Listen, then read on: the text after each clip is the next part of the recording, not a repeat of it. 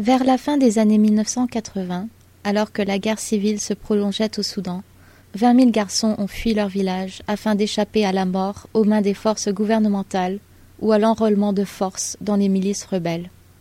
Voyageant en groupe, ces enfants ont parcouru à pied des centaines de kilomètres avant de retrouver refuge dans des camps installés en Éthiopie voisine.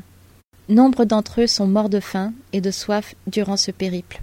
En 1981, un nouveau gouvernement est arrivé au pouvoir en Éthiopie et a renvoyé ces garçons au Soudan. Ils ont alors retraversé la rivière Gilo, où beaucoup sont morts noyés. Après quatorze mois d'épreuves et d'errance, les dix mille survivants sont arrivés au camp de réfugiés de Kakuma, au Kenya, géré par les Nations unies.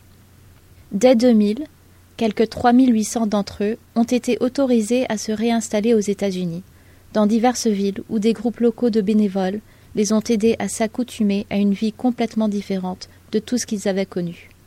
On appelle ces jeunes hommes les garçons perdus du Soudan.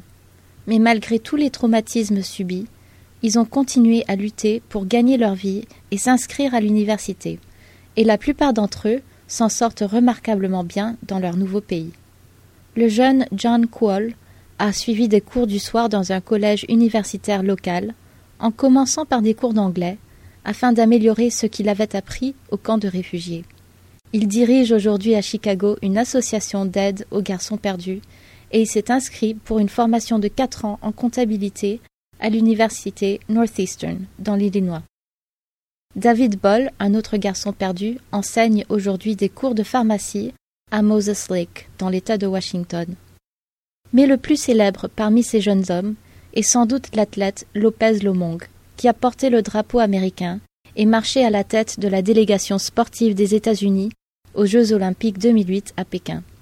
Devenu citoyen américain en juillet 2007, il a déclaré La vue de mes compatriotes qui marchent derrière moi et me soutiennent est un honneur immense, l'honneur suprême. Depuis leur arrivée aux États-Unis, et surtout depuis la signature de l'accord de paix au Soudan il y a trois ans, nombre de ces garçons perdus ont repris contact avec des membres de leur famille. Certains ont visité leur patrie, s'y sont mariés ou essaient d'y créer des écoles.